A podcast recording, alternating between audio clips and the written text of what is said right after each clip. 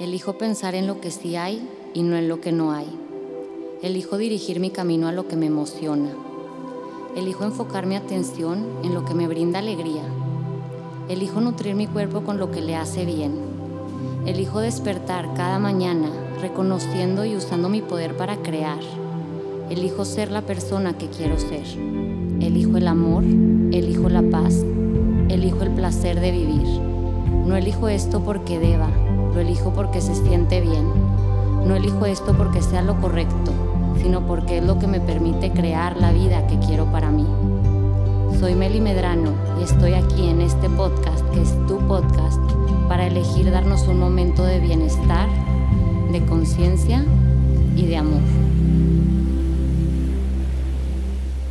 Bienvenidos y bienvenidas a un episodio más de Elegir es mi poder.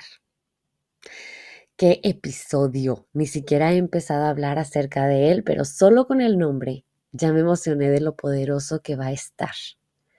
Durante la semana pasada pregunté en mis redes qué es lo que necesitaban escuchar en este podcast para tener ideas y poder compartirlas, pero recibí un cóctel de temas y muchos eran acerca de temas como relaciones, nido vacío, saber cuál es nuestra vocación en la vida y demás.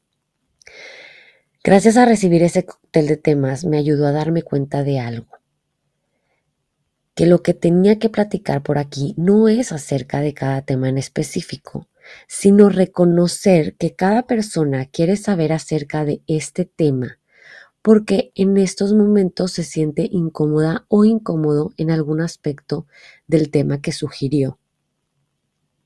Y lo que quiero decirles es algo muy, muy interesante y también muy importante. Cuando alguien tiene sesión por primera vez conmigo, normalmente no sabe por dónde empezar porque me quieren platicar toda su vida. Tienen preocupación de sanar cosas de su pasado y piensan que tenemos que recorrer toda su vida para poder ir sanando cosita por cosita. Pero hoy quiero decirles esto. La vida es tan perfecta que te va a dar mil y una oportunidades para sanar cualquier herida que haya en ti, para sanar cualquier cosa que haya que sanar, para liberar cualquier cosa que haya que liberar.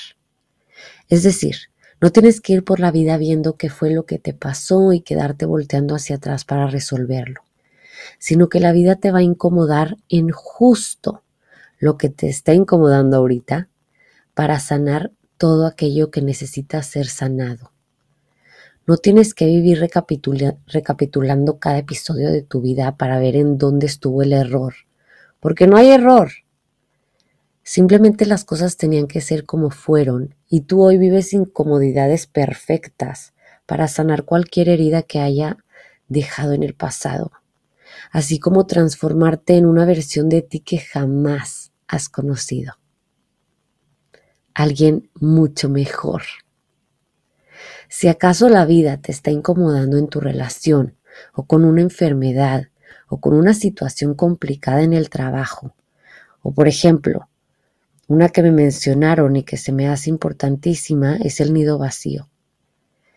Nos preguntamos, ¿qué es lo que tengo que recibir con esta incomodidad? Aquí viene lo mágico de cada incomodidad. Algo nos va a incomodar tanto, tanto, que nos va a hacer querer cambiar. Punto. Y la cosa es que la incomodidad va a haber siempre. O sea, esa incomodidad va a pasar, después va a venir otra, después va a venir otra y otra. Si no es una cosa, va a ser otra. Y eso no es malo, sino que es un empuje perfecto para que siempre te compruebes que eres capaz de ser mejor, mejor y mejor y vivir una vida mucho mejor, mejor y mejor. Claro, Podemos elegir estancarnos, victimizarnos y dejar que la incomodidad nos limite de vivir en plenitud. Pero también podemos elegir tomarla como empuje u oportunidad para comprobarnos cosas increíbles de nosotros mismos. Así que sea lo que sea que estés viviendo de incomodidad en estos momentos, puedes preguntarte esto. ¿Qué es lo que me incomoda de esta situación? ¿Qué me hace sentir esta incomodidad? ¿A qué me reta esta incomodidad? ¿Me reta a hacer más qué? ¿Qué acción podría tomar para que esto se sintiera un poco menos incómodo? ¿Estoy dispuesto o dispuesta a tomar esa acción? Si la respuesta es no, ¿por qué no? ¿Qué me da miedo? ¿Cómo me sentiría después de superar esta incomodidad? ¿Cómo me imagino a mí mismo viviendo libre de esto? Lo más importante es contestar estas preguntas siendo, siendo completamente sinceros con nosotros mismos. Es decir, hay veces que para contestar estas preguntas nos tenemos que quitar todas esas máscaras y reconocer lo que realmente nos cuesta de sentirnos incómodos en lo que sea que nos sintamos incómodos. Hay veces que la incomodidad viene por falta de confianza en la vida o en nosotros mismos. Por lo tanto, la incomodidad nos reta a confiar, a descansar, a dejar de controlar las cosas. Hay veces que la incomodidad viene por la creencia de que no somos capaces de hacer algo, por lo tanto nos reta a comprobarnos que somos capaces haciendo eso que nos da tanto miedo hacer.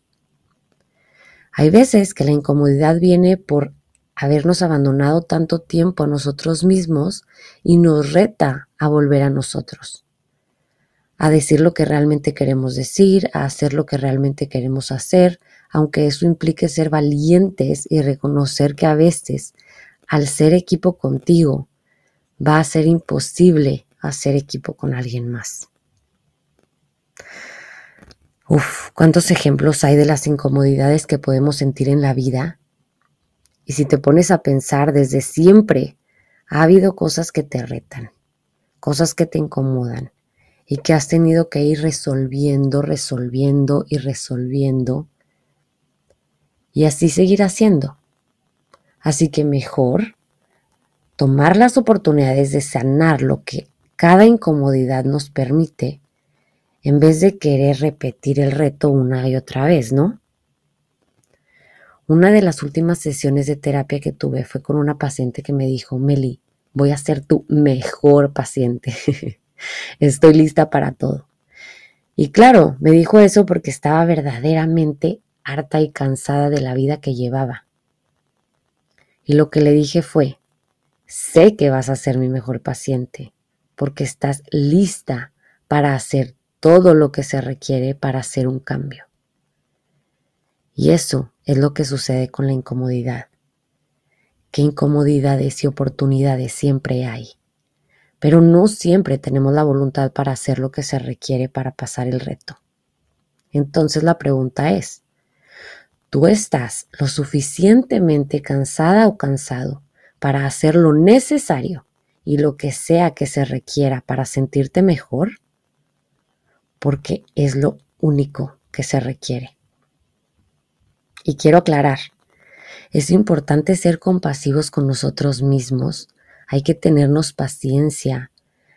Hay veces que no estamos listos o que no estamos lo suficientemente cansados de algo y necesitamos seguir permitiéndole a la vida que nos siga incomodando. Es decir, si no te sientes lista o listo para hacer un cambio, no te preocupes. No te presiones, no te forces. Esto también es parte del proceso. Acompañarte y hacer las esas cositas que se requieran para sentirte mejor en el momento indicado cuando te sientas listo o lista. Hay veces que simplemente necesitamos dejarnos sentir el malestar, sentir la incomodidad y dejarnos descansar ahí, Tú sabrás cuándo sea tu momento. Confía en ti. Confía en la vida. Confía en que tú vas a saber qué hacer y cuándo hacerlo. Si disfrutaste esta platiquita, te invito a que compartas conmigo qué fue lo que más se te quedó de este episodio, tagueando mi cuenta de Instagram arroba melimedrano, en donde podrás encontrar mucho más contenido de bienestar emocional, información de mis terapias online, cursos online, meditaciones y productos. Recuerda que puedes suscribirte para seguir escuchando futuros episodios y no olvides compartir este episodio con esas personas queridas a las que puede caerle como anillo al dedo. Te espero en el próximo episodio de Elegir es mi poder.